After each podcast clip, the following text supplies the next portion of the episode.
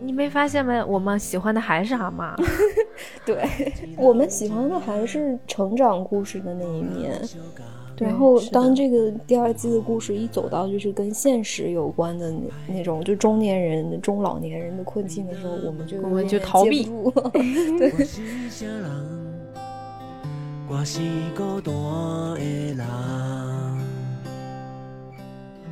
大家好，欢迎收听他们的角落。她是女字旁的她，我是彤彤，我是彤彤的好朋友赫赫。我们是一大早这个忙忙叨叨的才录上这个节目，因为平时我们都是下午或者甚至会晚上录，嗯，但是因为今天是我们这边的万圣节。嗯，就是我们特别害怕下午那群孩子们、那群小恶魔们 穿上衣服开始吱哇乱叫，晚上就得开要开始要挨家挨户敲门要糖了。嗯，那就只能得一到早上了。嗯，我们的早上其实是中午，那谁知道能准备这么长时间呢？嗯，对。然后今天我们要想聊的这个剧就是《俗女养成记二》。嗯，我们终于把它看完了。对呀，也恭喜《俗女养成记二》完结撒花，然后受到了这么多关注，我们其实也是很开心的。嗯嗯，那你整体觉得，就是我们先整体，你觉得第二季跟第一季比起来怎么样呢？呃，因为我记得咱们上一次就是出第一季的那期节目的时候，有一位热心听众给我们在小宇宙上留言，就是科普说，嗯，第二季其实算是加更嘛。然后，嗯，对，然后我之后看完第二季以后，最大的感受就是，就是第一季像在看一个小说，然后第二季是小说的番外。哦，对对对，就是就是，嗯，我肯定还是会觉得正文更精彩一些。嗯嗯嗯，对，我是觉得第二季就是更嗨，就 玩的更热闹。嗯，对，就是你感觉整个拍就是拍摄那个预算也上去了。嗯。就是，然后大家的表演都更加的浮夸。我觉得第二季的热度应该是要比第一季更，怎么说，就是更紧贴社会现在时下热点的。嗯，对，嗯，就是女性话题也更多。对，嗯，但我其实好像也是更喜欢第一季啊。哦，不是说我不喜欢第二季，只是可能我还是更喜欢第一季的那种成长故事的模式。对，我也是觉得，就是可能因为我们，嗯。因为陈嘉玲这个主人公，她在第一季经历的那些东西是，呃，等于说是现在正困惑着我们的，是的，中年人的成长。然后到了第二季，就是让我觉得太现实、太真实了，我有点害怕 啊，是吗？嗯，那那我们就还是聊几点我们在《俗女养成记二》里面我们觉得感触很深的一些场景。可能我们会带着自己的，可能 就我们自己的想法聊一下。对，是的，对。然后我们这一季，嗯，因为我们俩商量一下，总体其实虽然很多那种又好哭又好笑的地方也很多，但是好像给我们俩共鸣的不太多，所以我们这个部分就不不会讲了。嗯嗯，那我们先聊一聊就是感触很深的场景吧。我觉得第二季一开始就是就很 少年少女陈嘉玲。嗯，第一次来月经的时候就特别的能引起我们这代人的共鸣，是，嗯，就是女女性悲惨的一生就是从来来姨妈开始，嗯，那我们就从那儿开始，嗯，可以呀。陈嘉玲应该是七零后吧，七零后八零后左右，她是她应该是七五后，七五后对。嗯，给我印象比较深的就是，就是因为当呃陈嘉玲月经初潮的时候，嗯，她阿妈跟她说说，我们明天去那个去庙里面 拜佛，你就不要去了啊，嗯，因为这个是不干净的，对神明不尊不尊敬。嗯，我当时看到那边时候，我有点震惊到，我我觉得好像，反正至少我爷爷奶奶那代。没有这个这这个想法已经我不知道，还是我们这个就是是因为我们家是那个什么贫贫农吗？就就是好像不搞这种封建迷信啊。因为我们也所以我有点我们也不去庙里啊，主要是。我我不知道啊，就是因为我我的从小生活的这个嗯环境里面没有这个东西，所以我一直觉得这个是可能一九二零年左右的那种封建 文化，你知道吧？啊，就是所以我有点震惊这个，就是因为我家是我们我们不去庙寺庙，但是我们家特别严苛的一个信仰其实是扫墓。啊啊啊！然后就我和我的表姐就有在扫墓的时候，然后不是说不能去，但是家里人就说，如果说你正在月经期的话，有一些事情你是不能做的，就比如说就是就是清理墓碑还是什么的，反正就是有那么一点点仪式性的事情，月经期的女孩子不可以做。对，就是这个东西还是给我，反正那一下触动还挺大的。我就觉得这个东西在我的印象中好像都只有什么其他的一些。可能更封建一点的 文明里面会出现这种，就现代社会啊会有这种对对对这种说法。然后阿妈，当我最爱的阿妈竟然说出这样的话的时候，我其实是有点有点难过的。嗯嗯嗯 嗯嗯，我我觉得感触最深的是，他妈妈知道陈嘉玲出潮了以后，他给陈嘉玲带来了两样东西，一个是一包卫生巾，另外一个是一个睡觉的时候。用来防止把床单弄脏的一个小垫子，嗯嗯，这个事情我印象太深刻了，因为这也是我收到的初潮大礼包。哦哦，是吗？嗯，而且当时特别好玩，就是我有家长跟我说，就是如果说这个月经期的女孩子把那个床单弄脏了以后，嗯，他们当时跟我说，你不可以用热水洗，一定要用冷水洗。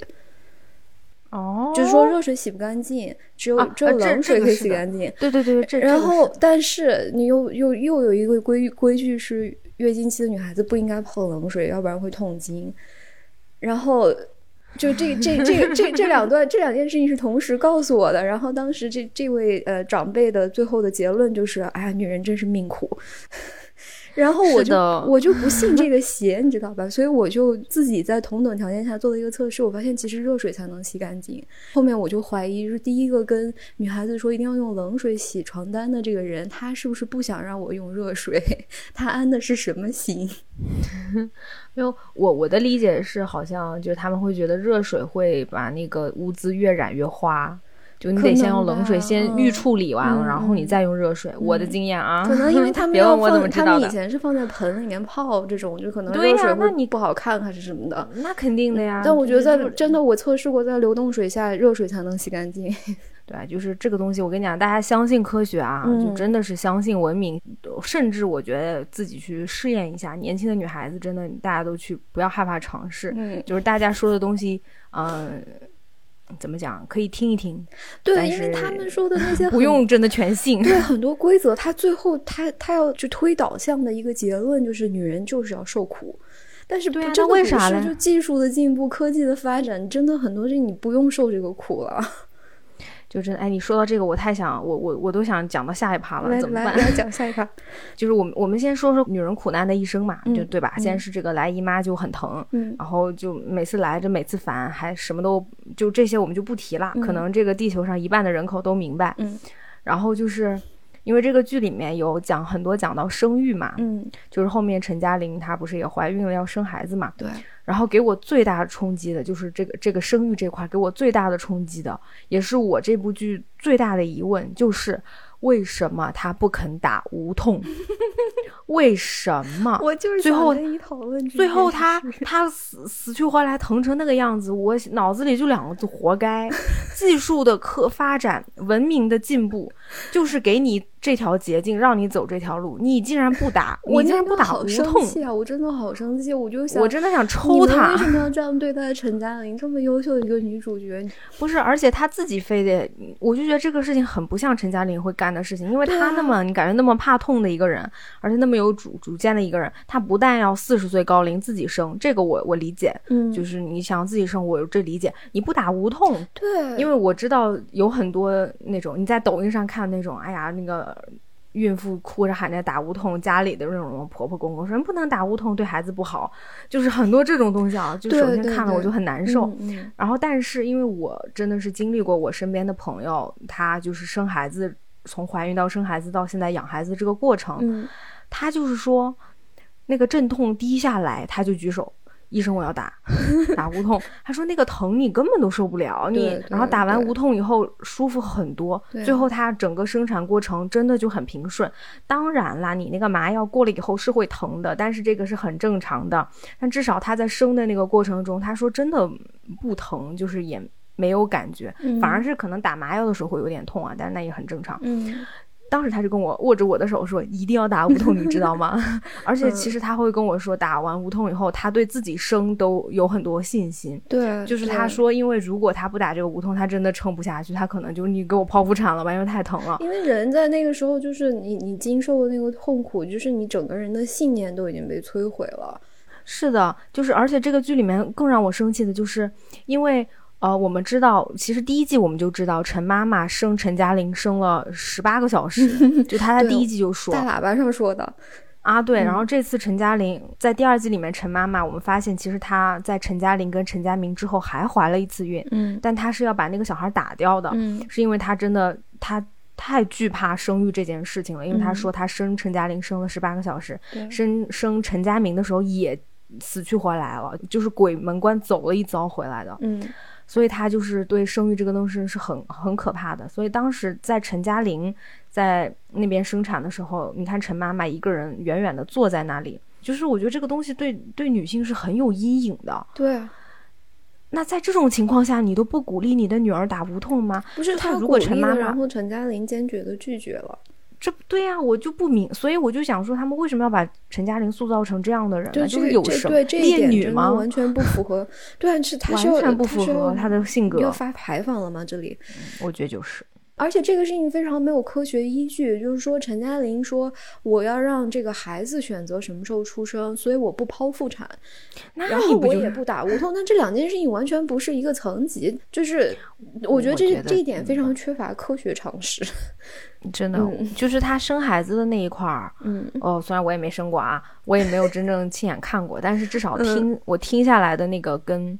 哦，除了他开始吃薯条的那种，说我要上战场，这一段是还蛮符合的。对，就是很多孕妇之前都要吃饱，因为你有劲儿才能生。嗯嗯，但是就是他就是那么快不打无痛就生出来了，我觉得他也挺厉害的。就 是为什么要就是从道德上去审判选择剖宫产或者选择打无痛的人？不打无痛不剖宫产，完全靠凭自己的体能去生这个小孩，就会让你变得更高尚吗？也没有啊。而且包括他最后生完，就是感动的哭出来什么的，就是还是你看我自己努力生出来的。嗯，其实这个剧还挺好的，因为他真的找了个新生儿呀。对，就是那个样子是很符合新生儿的，因为而且新生儿，对新生儿都是那个脸上会有一堆乱七八糟脏东西，然后其实他们的头发很多都挺多的。嗯，然后眼睛就是一条缝，然后浑身皱巴巴的，像个小老头儿、小老太太那种感觉。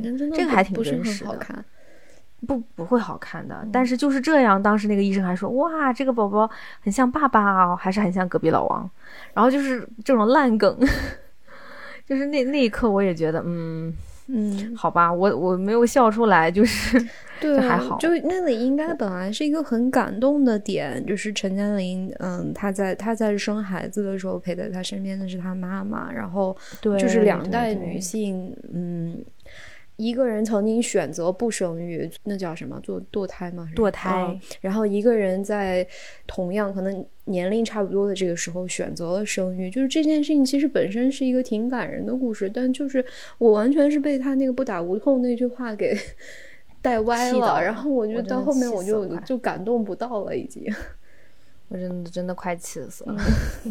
就是因为我们我们的这个文化里面千百年来一直都在鼓励。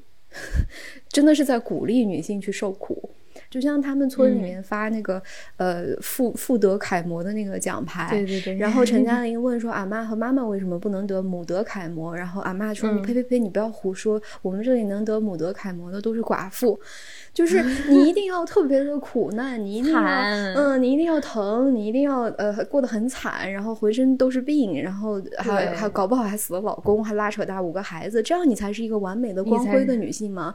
不是的呀，就是女性也可以，你痛经了你可以吃止疼药，你生孩子你可以打无痛或者选择剖剖宫产，或者你不想喂母乳就不要喂母乳，就是不要不要鼓掌，不要让我们过得这么惨，可以吗？就是这样子的，哎，那会不会这样？我换句话说，因为我们俩没有当母亲，但是那个一那个母爱那个一上来了，我们俩也我们不打无痛，我们要自己生，不会，我们要母乳喂养，我们要 不会的，要不会的是吗？我我现在不敢说，因为我觉得我是一个很能忍的人。然后万一如果那天我母性上来了，呵呵，你不要批判我啊，我会劝你的。对，你会劝我的，我也，但是我这个人也确实怕疼，你也是知道的。我这个人就是那个，那都都说到这个生意，我还想提一个，就是这个生育的问题。嗯，就是我想要批判这个剧。就是你记得最后一集吗？最后一集他们不就是非常开心，所有人就又迎接这个新生儿。然后这个时候，这个这部剧的这个原原声带主创叫做旺福乐队，就我很喜欢的一个乐队嘛。嗯嗯。就所有的歌都他们唱的。嗯。然后他们竟然跑出来唱了一首催生歌曲，给我气完了。他那个大那个歌词是这样子的，中间的高潮是这样子的。别人的孩子不用你来带，关掉电视，快去生小孩。嗯，我我看到，我当时气到手抖，我就想说，嗯，关你什么事？可能是为了应景吧，我就不要，别就是咱们尽量不要过度解读这件事情。不是，就是因为这件事情有点催到我的敏感线，就是因为是这样子的，我可以跟大家分享一下我的我的想法，就是在生育问题上。嗯，我虽然对他有点害怕，但是我觉得我还是会想要生生孩子的。嗯，可是，一旦谁催我，就是非家人以外的人催，哪怕我朋友催我，嗯，我都会很恼火，因为我觉得这个跟你们没有关系，这不是你们的，就是不管你们这个是善意还是有的时候就是没天聊了，就跟可能真的是没话找话来，哎你咋不生？你啥时候生？你赶快生啊！就这种话，其实 都。会让我不会会影响我们友情的质量，真的一定会影响。就是七大姑八大姨，我会是那种不算摆臭脸，但是就是忽略。嗯，好朋友一开始催我，可能还会礼貌性的回复。后面如果真催多了，我真的就是摆臭脸了。嗯，就就这个事情，因为我对他的理解是，生孩子这件事情是我伴侣、我的家庭、我的小家庭、我的大家庭的事情。如果我不愿意拿出来跟别人说。就是对别人的这种催生，我是不舒服的。嗯嗯嗯，我也是。所以旺福，你这首歌有点 有点惹到我啦。对对，就是挺谨慎吧。你可以你可以说，就是想生孩子就生，别不想生就别生。但你别说关掉电视赶紧生。对啊，嗯，有的有就这个话真的有点踩线了，真的真的。所以我不太清楚这个，就是。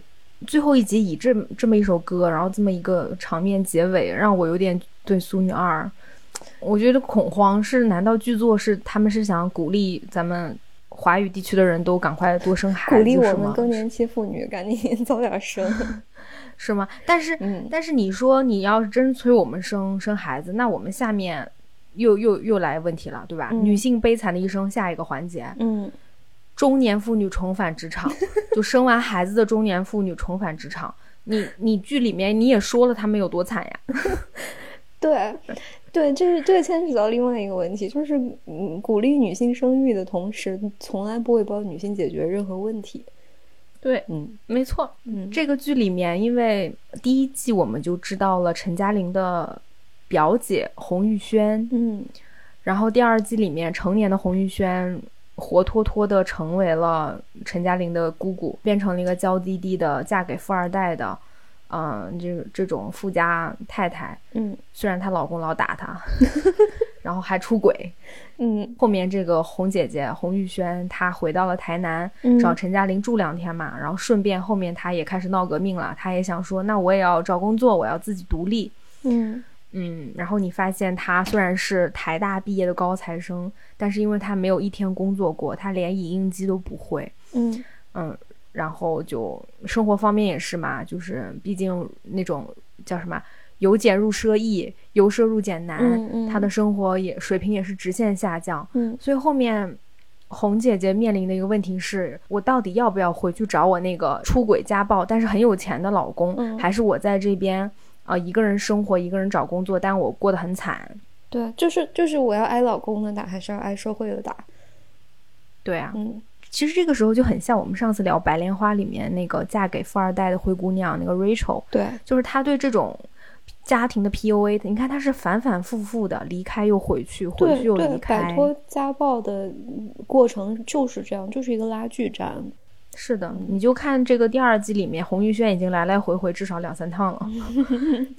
就是，那你你换句话说，这个职场对这种中年妇女，她就是不友好的呀。嗯，你你都别说洪玉轩了，你说陈嘉玲，你看她跟着一群比自己小十多岁甚至二十岁的那种年轻女孩一起考导游证。嗯，你看她从那种最基础、最脏、最累的那种活儿做起来，最后也就也就那样。嗯，哎，但这个地方我要就是我有一个特别喜欢的点和一个特别不喜欢的点，我分开来说啊。首先就是洪玉轩这条线，我特别喜欢那个那个女警察啊，就是在嗯在路上把他们拦下来，然后。其实是因为陈嘉玲开车超速，然后洪玉轩这时候就想了一个非常机智的办法。他说：“我其实是因为我我老公刚打我，然后我现在要跑路，要离开那个渣男，所以我们开的有点快。这个这个就是在道德上我们要批判一下这种行为啊。然后这个女警察说：快快快上车，赶紧开车走。”就是那那个地方，我是很感动的，特别感动。嗯，而且我觉得他安排一个女性警察的角色在这里是是很刻意，但是也很美好的。嗯嗯嗯嗯。但我不喜欢的是，呃，就是陈嘉玲，就是他导游第一第一个接到的那个客人，那个老白男。嗯，老白男人。这个角色塑造的非常非常的失败，因为那个老头特别特别的没有礼貌。嗯，就是在西方社会，没有人会特别直白的说这种没有礼貌的话，除非他就是一个种族歧视的人，或者他有什么精神疾病。他们的文化就决定了，他说话的话术就是很委婉的，他可以在人身攻击你，但他绝对不会很直白的把这句话说出来。我觉得这个人物就有点点失败。就是他是强行的给陈嘉玲加了一些工作上的压力和难度，但是我觉得没必要。嗯，我特别同意。就是我觉得这个男这个老白男人的塑造，感觉像是可能编剧团队不就是有点像可能亚洲团体对老白有钱男人的一个偏见，反而就是其实很少有这样子的人。如果这样子的人真的存在，他是不会来。台湾地区旅旅游的，对，他为什么要来这个地方旅游呢？对，所以其实这个角色，包括后面他还要把这个老白男人带到家里。我知道，我知道他的目的就想营造出一个，嗯，就是陈嘉玲化解了嗯工作上的一个危机，然后用家庭的温暖温暖了这个人，但是有点太夸张了，嗯，就是不太合理，我也不是很喜欢，对，对。然后我我还想说，就是你刚才提到的那个女警察，嗯，她是我特别特别喜欢那个台湾女演员，就是你能在很多很多很多很多的那种偶像剧里面看到她演女二、女三，或者就是演女主角的妈妈，很可爱，她演技超好，而且我觉得最搞笑的就是，不是开始是这个女警察。放走了那个那一行三人嘛，就是陈妈妈、陈嘉玲还有洪玉轩。嗯，最后也是这个女警察把这三个人，把这三个可吃了那个就是大麻布朗尼，嗯，就是吃嗑药了的三个人逮捕了，还给他们买珍珠奶茶，也是他。嗯，我很喜欢那一段的故事。对，就他像这个这三人的老妈子一样，就是一路保驾护航。我觉得那个很很暖，很贴心。嗯。那女性悲惨的一生，其实后面还有啊，我们可以那要不再说说家暴问题？我们可以先说家暴，然后再说出轨。哎，对，来要聊一聊渣男。对对对，就是女性悲惨的一生之那些男人带来的问题。嗯嗯，首先就是家暴，嗯，就是第二季里面出现了很多家暴场景，就是我没想到会这么多家暴。嗯。对我们，我们来讨论一下这个问题吧。就是来，呃，因为第二季里面就是肯定不可避免的，陈嘉玲和蔡永森要分分合合嘛。然后在这个当中，就是有一段是矛盾集中爆发的时候，然后那是一个台风天，外面风雨交加，然后陈嘉玲和他蔡永森在在家里面要吵不吵，就是吵两句又不想吵了，吵两句又不想吵了，就两个人鸡同鸭讲。那那个架那一段太真实了。我我看的太累了，因为我吵架也那样。然后对，然后两个人就就最后蔡永森非常非常生气，然后他那个拿了一个不知道什么玩意儿，把他们家那个玻璃呃阳台的门给砸碎了，然后嗯就很生气的带着他小乌龟走了。嗯嗯，然后我那弹幕会有人说这就是家暴。嗯，然后我就想跟你讨论，你觉得这算家暴吗？我觉得是，我也觉得是。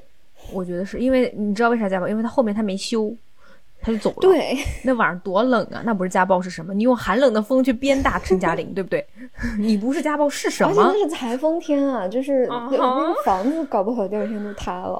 啊哈，他那个破房，你咱也不是不知道，是不是？里面装成那个样子，就是它就很容易坏啊。那个玻璃，那落地窗那个东西本来就不稳，你在台风天还这么打，那满地的玻璃渣子，稍微一踩，对吧？就只脚就流血了。你这不是家暴是什么？我觉得这是冷暴力的一种。对。这同时也反映了蔡永森这个人，就是他内心的那种，就是隐藏那个暴力倾向，对吧？就是你看，因为他们那天发火的一个主要矛盾点，就是他质疑陈嘉玲嫌他没钱，啊，也是，嗯，这当然 which is true，对吧？他确实没钱，嗯，然后他就一边对陈嘉玲发火，觉得你的人生你都自己掌握了，你都决决定好你要生小孩还是你不生小孩，你都忙你的工作，你就嫌我没钱，对不对？啪就把玻璃给砸了，嗯。嗯，对，这里牵扯了两个问题。首先是当时陈嘉玲怀孕了，然后她没有告诉蔡永森，但蔡永森知道了。陈嘉玲不想要这个小孩，她在犹豫要不要去呃堕胎。嗯，然后这个时候蔡永森生气的一个点就是你这件事情居然不跟我商量。嗯，哎，但是我我要换句话说啊，我我会觉得这个时候也是陈嘉玲做的不好。就是虽然照理说陈嘉玲可以有不告诉他的这个，就是这个这个理由吧，这个我同意。但是我又会觉得陈嘉玲，嗯，就是这样，毕竟怀孕这个年纪怀孕，这个家庭状况还是件挺大的事情。我觉得他不商量，他就想去打胎这个。呃，我我会觉得他做的有点不妥当，就是当然了，这是电视剧嘛，就是要制造冲突。但是我觉得现实生活中他们可以商量完大吵嘛，对吧？但是就他没商量就直接去就，我也有点觉得你厉害了。你你其实你商量了以后吵，连这个孩子到底要还不要，还是能吵起来的。就是而且那个更真实。对。我我还想说，就是我又觉得后面有一点不太接地气，就是蔡永森很快就是靠当房产中介就。赚钱了，然后感觉就没到几个月就买房了。哎，我觉得这个也不太真实吧。所以我 们要去当房产中介吗？可以。房产中介 哪没有赚这么多。对啊，我也觉得没有赚这么多的，而且哪有这么快？就是你卖的又多，你赚的又多，不不，我不觉得是这样吧？还是国内是这样子的？反正可能疫情期间嘛，买房的人比较多。嗯。不知道，反正就是，但是后面我还想说，就是这件事情，蔡永森没有跟陈嘉玲道歉，没有，就是这事儿就过去了。后面是陈嘉玲，对，后面反而是陈嘉地上对求对方原谅吗？不是，他后面是陈嘉玲跪下向他求婚呢，就是后面是陈嘉玲去找他，觉得我想你，对，我还是很愿意。我觉得这个地方也真的，因为从第一季到现在，陈嘉玲她的这个，她她这个人设其实就是她是一个很独立的女性嘛。然后我在想，这个地方会不会有点太矫枉过正了？就是你是一个独立女性，你很了不起，然后你生孩子要打无痛，然后你那个就是你你你有了自己的小家庭以后，你要你要赚钱，让你的伴侣去实现他自己的梦想，然后你什么事情你你都要自己一个人扛下来，他搞不好还要喂母乳，就是。他肯定喂啊！你觉得他会不喂吗？他一定纯母乳，拼死。他可能一边喊一边一定要喂。我不喂母乳，我就我陈嘉玲就不姓陈。就 对的，我他一他一定是这样子。就是你你事业上是可以是一个独立的女性，但是家庭这件事情就是对家庭的贡献，两个人都要有啊。就是嗯嗯嗯，我觉得那陈嘉玲自己没有梦想吗？还是她的梦想就是赚钱？她的梦想已经实现了，她有个自己的家，虽然后面是她老公的了。那那很奇怪啊，就是是很奇怪呀，就是只有蔡永森有有棒球梦了，陈嘉玲就不能有个篮球梦什么的吗？就 就是就是这个地方，嗯。但棒球这个东西确实是就是贯穿两部两部剧的，嗯，尤其是第二季一开始我们知道小时候蔡永森就喜欢棒球，后面为了妈妈，为了家里家道中落是吧，放弃了，后面。想要竞选，竞选失败了以后又当棒球教练，后来为了陈嘉玲又放弃了，最后陈嘉玲把这个还给他，男孩子的梦想嘛，对，就实现了。嗯，但是陈嘉玲就这事你不能细想，你细想就发现陈嘉玲后面太卑微了。你说蔡永森都把你家玻璃砸了，后面还是你自己修的，你还得把他劝回来，然后你那你最后还得给给人人家跪下来求婚啊，那个还还让人家去追求梦想，自己带家。对，我觉得他可以求婚，但你求婚，你你你 offer 给他的东西应该是就是我生了一个这么可爱的孩子，你可以陪我一起养他，然后这个房子你也可以住什么的。但你在最后怎么怎么你求婚就是我要我要努力拼搏帮你实现你的梦想，那就就很奇怪。嗯 嗯嗯。就是这些事情，正常夫妻就坐下来谈嘛，就觉得那你要不要去做做棒球啊？怎么样？我我可以开始赚钱了，怎么？就是就正常家庭。对，反正陈嘉玲家什么东西都是这么戏剧化。嗯，大家可以参考一下《老友记》里面后面菲比跟蚁人求婚，就那段就特别逗。当时的菲比就是讲了一段。乱七八糟的话，我忘了是什么了，反正就是特别的不靠谱。对，但我很喜欢，我觉得那才是女性要求婚该说的话。对，嗯，行了，那段真的很浪漫。嗯，那段反而我喜欢。嗯，其实就是蔡永森跟陈嘉玲说房子是你的，我也是你的，也也还可以接受。就是，哎，对对，我还你们如果求婚就求，就是就是你俩之间的事儿就行了，别干涉人家的梦想。搞不好蔡永森现在卖房子卖的很高兴呢。又要回去对啊，然后指教，不是他可以兼职啊？哎哎，这又回到这个问题了，我有点不懂，对不对？你们又不是说需要签证，是学校的那种小队，你又不是什么那个曼城曼联的，你 为啥不能兼职？这是又回到这个问题了。我们之前是在那个什么心灵奇旅什么不都说了嘛？男性只能选择家庭或者他的事业，如呃这家庭和他的梦想，你就不能兼职吗？你周你周六周日带着陈嘉玲和宝宝去训那帮小男孩不行吗？反正是免费，你也不拿钱，为什么不行呢？啊哈，你好好培养你女儿嘛，搞不好她还能成为棒球对呀少女。是嗯，那我们说出轨，嗯。哎，那等等一下，那个洪玉轩的家暴，你还有啥想说的吗？嗯，我很不喜欢他的结尾，就是洪玉轩又投入另外一个男人的毒手，还是他们那个卖房中介的秃头老大爷。我因为我真的很喜欢洪玉轩这个角色，而且演员演的太棒了。你知道这个演员是？你有没有看过《第八号当铺》？哦，他是阿金啊！哦，我的天，对，他是阿金，我没认出来，因为他一点都没有变。对他叫天心，他很有名的一个演员。他他是我小时候看那个《第八号当铺》里面，真的我超爱阿金，就是那个这都二十年过去了，古灵精怪，他一点都不老，而且他演的好好啊，我真的觉得。我真的觉得他可能比女主角演的好。因对，因为第二季就是 不好意思，因为第二季就是我们我们看的时候就是想，我咱俩之前聊就是有一点点，对，有的时候会有一点点浮夸。就比如说像陈陈嘉玲、蔡永森吵架这种戏，我有的时候会觉得他是为了嗯制造矛盾而制造矛盾嘛。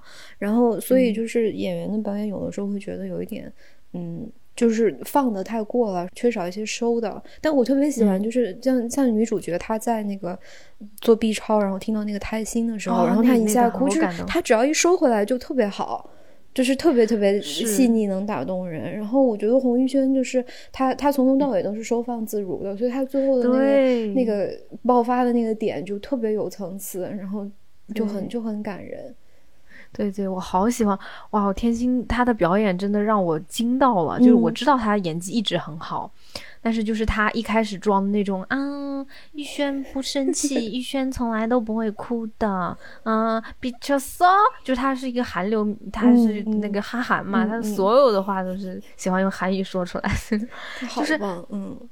他演的真的好棒，包括他最后就是当他哭出来，还有他当他儿子就说我很喜欢吃妈妈做的饭，他那种就是作为妈妈那种表情哇，我觉得都很到位。嗯，对，嗯嗯。哎，其实我觉得他们中间有一个点，我觉得他们没发展下去还挺可惜的，就是因为一开始洪玉轩不就是他工作有很多问题嘛，他连什么影印机都不会，他就回来跟啊妹妹哭啊怎么样，他工作就是不顺利。但是后面当他得知他妹妹怀孕了以后，你看他特别有能力，他简直就是个女高管，他会列表，对，什么该做什么不该做，你们每个人各司其职。我当时就在他身上看到了一个 PR 人才的样子，我觉得他。我觉得他完全可以去做 PR 啊，对，做 marketing 啊，哇，他太有那个范儿了，而且你看他那个气质又好，谈话又得体，对不对？嗯，大客户什么大客户全都拿下来，英文说的又好，所以我其实我期待的洪玉轩的最后结果应该是他成为一个呃，再往那个独立女强人的方方向走，确实也是，确实有那么一个镜头，就是他他在这个他在给这些小喽啰们开会，但是我就是觉得那个那个大叔的那件事情，对，就停在那就好，你停在他的那个开了会忘去忘记去接孩子就行了，你不用再去，嗯，对，是的，嗯嗯，那就到这儿吧。哦，那那接着说吧，出轨嘛，就是渣男的事儿是吧？啊，出轨，出轨，其实这一集里面算是有两对出轨吧，一个是陈爸爸这一对，嗯，还有一个是那个陈佳明，就是陈嘉玲的弟弟，嗯，嗯，嗯，这个 心累，嗯，太心累了。先说这个陈爸爸吧。对，就大概就是这个老实巴交一辈子的陈爸爸，老了老了，这老房子着火了。嗯，就他遇到了自己的初恋情人，是一个舞蹈家，然后就跟初恋情人谈天说地，最后还把家里的三十万拿去给这个初恋情人了，因为初恋情人要支持他的情人。他的情人是一个网恋诈骗，一个网恋对象，他被骗钱了。嗯。我觉得他还不如搞网恋被人诈骗了呢，还不如陈爸爸直接一手被骗，直接网直接网恋不好吗？但陈爸爸不会搞网络嘛？嗯嗯，然后就大概说了陈爸爸跟陈妈妈这一对，他们因为这个出轨吵架，嗯，然后这两个人都就是我们都了解了陈爸爸跟陈妈妈各自的那个心路历程，嗯，就是首先是我们知道陈爸爸他跟他儿子说他。嗯，他年轻也有梦想啊，他也追求音乐，他也就对吧，有喜欢的人，但是他知道他的太难听了，太难听 了，真的那吉他弹的，但是对，但是他的宿命呢，就是他必须要继承家里的中药铺，因为他是长子，所以他已经知道他的路在哪儿了，所以他才委曲求全，是吧？就是回归家庭啊，生儿育女。那他说，那我到现在老了，我我其实多想追求那个 spark 呀，是吧？人生的火花。嗯，对，这是陈爸爸的心路历程。那陈妈妈呢？其实我觉得她在第二季代替了阿妈的那个角色。对，就是她知道陈爸爸出轨了以后，反而就开始彻底放飞自我了。嗯，就就是他们三个女人还三个就是伤心的女人还踏上了旅程，是吧？嗯，就是你发现她不但会讲英文，其实她还会开车。嗯，她一个人嗯偷偷的学习了很多东西。对，嗯嗯。但就是你也知道，他俩最后还是会回到对方的身边的呀。是的，就嗯嗯，对，我觉得这一段儿，嗯，他给我的冲击不是特别大，就是那哦，可能唯一有一个我会觉得比较有感触的地方是，有一集陈爸爸跟陈妈妈他们因为那个初恋情人不是吵架嘛，嗯。然后他们在外面特别大声，就是那个大嗓门儿，就就就差摔盘子了。然后当时陈嘉玲跟弟弟陈嘉明就坐 在饭桌上沉默无语。嗯。然后两个人其实你看他们表情是很痛苦，就是你想看当时的陈嘉玲已经四十岁了，陈嘉明都三十一了，但是他们看到父母吵架还是很难过的那种样子。对。就我想到我小时候。就是就是真的，就爸妈吵，我相信真的，我相信从六零后、七零后到零零后，零零后可能好一点，反正至少到九零后，嗯嗯，感觉中国的家庭大部分都是爸妈会大声吵吵，嗓门啊特别高，就那个时候孩子是很痛苦的。我小时候真的是有这个阴影啊。对对对，我也有。然后吵吵，他会把你带进去，最后变成两个人一块骂你。对，就是会哭着就指，我不是为了他，这时候哎，我就坐在那边，我的娘了个，怎么又扯到我？但是就很难受。对，哎呦，我现在想想看那个，嗯，那那幅画面啊，我我现在做噩梦都会觉得。我曾经有一次在那种那那样的激烈的争吵中笑场了。那你 然后那两我可以看见，你对面的两位就是很努力的在憋笑，但他们的气势已经被我彻底瓦解了。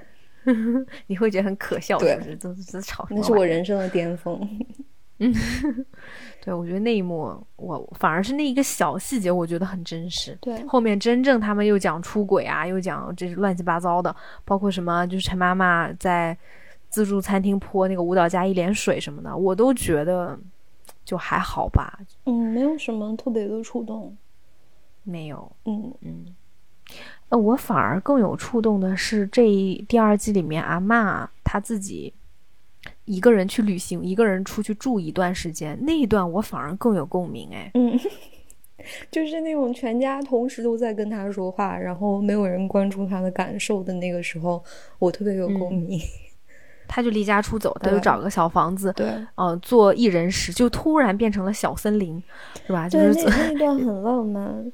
嗯，就是他一个人，他就说，嗯，包括阿公来找他，他就像对待一个客人那样跟阿公聊天，就那一刻。她不是城里月英了呀，她是对林月英。对她不是那个，就是为家庭奉献一生的那个女人。然后她她又回到了就自己的那个小世界。包括她学写字的那个时候，她跟陈嘉玲学写自己的名字的时候，那那个我特别有感触，因为我小的时候教过我奶奶写字，我奶奶也是，她就她就上了一年还是一年半的小学，然后她她最大的梦想就是学会。读书写字，然后有一段时间，就是我我上小学的时候，就每天回来我就给他教我今天学了什么什么字，学到什么，然后可能十年二十年过后，他还会说你当时给我教那什么字，我现在还记得，哦，我就特别感动。他每次那样说的时候，我就特别想哭。哎呦，我都想哭了，这个哦，对我也很喜欢那个。你你没发现吗？我们喜欢的还是阿妈，对。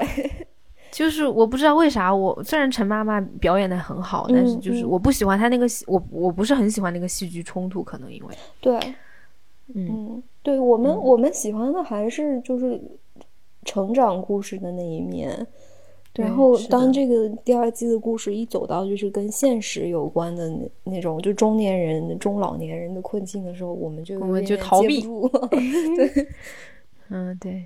哦，想说一下那个舞蹈家的扮演者，嗯，他其实真的是个舞蹈家，而且他是可能是台湾地区最有名的舞蹈家了，叫那个许芳宜。我不知道你有没有看过《刺客聂隐娘》？哦，就是他是里面那个聂隐娘的那个老师，就第一幕出现就是他，你记得吗？他在一棵树上，哇，那个小风吹着，哇，他真的就是他太他像定海神针一样把那个剧给定住了。嗯嗯嗯，我很喜欢他。那演这个角色有点浪费他，还跟陈爸爸 跳舞，我真的是这些我要笑，我要笑崩了。没有，因为哦，我是其实第一季我忘跟你聊了，就是陈爸爸这个演员，哦，我第一次看他是看那个大佛普拉斯，嗯，他演的那个什么蔡伯啊，叫什么？嗯。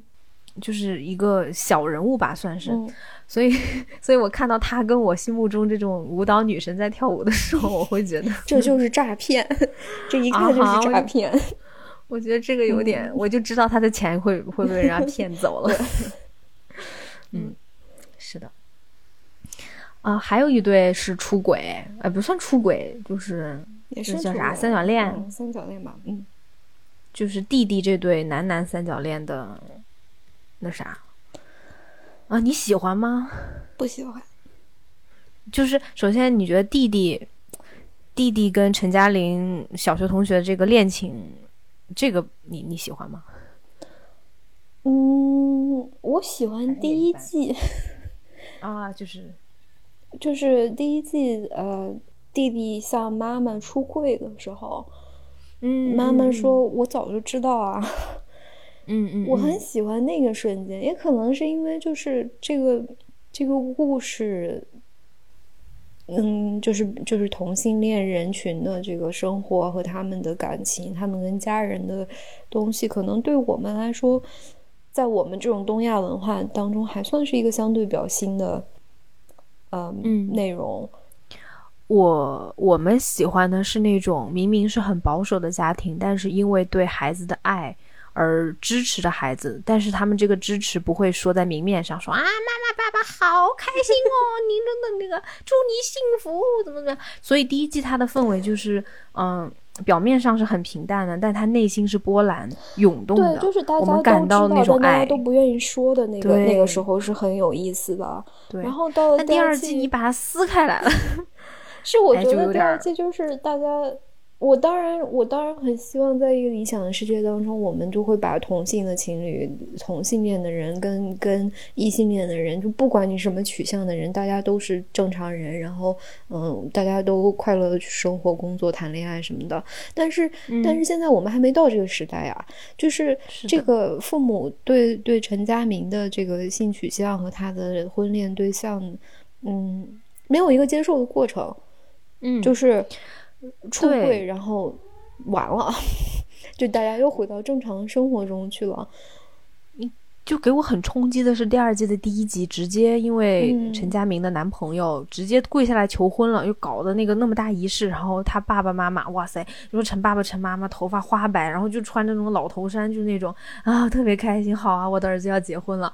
我说，我就想说，excuse me，你你们。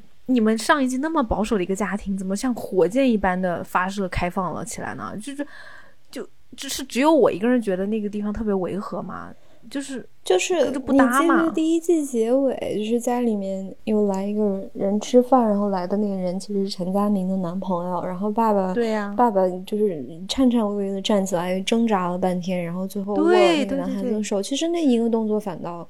说了很多的事情，然后是的，嗯，是我知道第二季就是故事要往前走嘛，但是嗯，就是就是少了，我觉得他的这个陈佳明的这段三角恋其实是少了跟家里面沟通的那一层，然后嗯，就是爸爸爸爸或或者妈妈对这个陈佳明的这两个跟他接触的男生的态度就是嗯比较套路化。就是对这个男友，就是嗯，你们已经求婚了，然后你跟他去英国生活吧什么的。然后对那个新来的那个小三儿，就是你怎么又来我们家了？你别再缠着我儿子了。就是，嗯，就回到了那个异性恋那种父母对对婚恋对象的那种套路里面去了。嗯。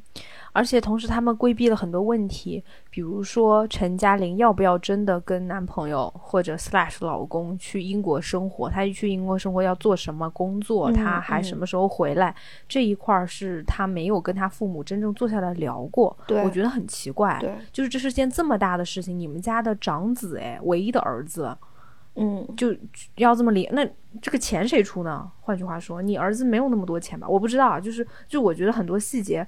这里面有很多冲突点可以讨论的，还有就是这个父母，你真的能接受你儿子这个同性婚姻和，就是我不知道是可能他们家比较开放吧，就是可能他们觉得没有孙子也无所谓，我儿子开心就好。但是你你街里街坊的，就是这些问题，而且你也知道陈爸爸跟陈妈妈他们跟街里街坊。关系有多么好，就是那这个小社会能不能接受呢？那他会不会跟孩子说爸，嗯，爸爸妈妈撑着，你们就去吧？我不知道，我就觉得这里面有很多很多可以可能拍成三十集电视剧的一些问题，但是他们什么都没讲，嗯，然后会让我觉得特别的理想化，但是我也觉得太理想化了，对，嗯，对，就是反而他反而他把这个就是编剧他们的用。重心放在了这三个人的三角恋当中，对，就是陈佳明的男朋友回英国之后，他认识了当地的这么一个小男孩，然后最后这三个人虽虽然没有确定谁跟谁在一起，但是你表面上还是这三个人都出现，都出现在陈嘉玲的女儿的那个什么生日派对上，对，而且就是。你像第一季结尾，陈佳明他在他在挣扎的一个问题就是我要陪在父母的身边，还是要跟男朋友一起去看看外面的世界？然后这个问题到这里就自动解决了，或者 就不再存在了。对，她就通过跟男朋友分手，不想去英国，解决了这个问题。嗯，其实我觉得他们那段三角恋讲讲的也不是特别完整，就是可能很好笑吧。嗯，但是就是。我觉得陈佳明还没有找到他真正想跟谁在一起，对，就是就是你看她跟她男朋友之间那种爱，是因为她是一种小时候的崇拜，嗯，她自己也说嘛，就小时候那个大哥哥好厉害，然后她跟这个就叫小别别叫他小三儿小杜，对他叫小杜，对我忘了 他叫什么，我也是。他跟这个小杜之间更像是一个兴趣、个性的一个融合，就他们两个喜欢东西太像了，然后年纪又相仿，又都很喜欢台南。嗯，然后小杜是一个很接地气、很会吃的、很可爱的一个男孩子。嗯，然后还带他去表演嘛，就是，所以其实陈佳明现在是他也是在一个，嗯，他在就是流动的阶段，对对，是的。嗯所以其实我觉得这个东西这一块儿，说心里话，我觉得也有很多能能能聊的。就是我也想知道陈佳明到底是怎么想的。比如说，他可以跟他姐姐谈这个东西啊，哎，对他为啥不跟他姐姐说说这个困扰呢什么？我不懂、哎，因为就是陈佳明在这一季里面永远都在发火，他他没有办法冷静的跟任何一个人说完三句话。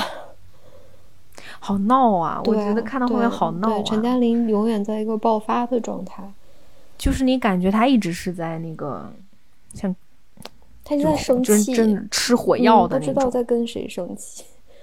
嗯嗯，所以可能对，就我也不是很喜欢这对三角恋。总而言之，对，就是其实这个地方，就陈佳明的这一段经历，其实完全可以参照上一季陈嘉玲的这个成长过程去去处理，但是，对嗯，但他就是被简但化成了他没有三角恋了，就有点可惜。是的，嗯，嗯。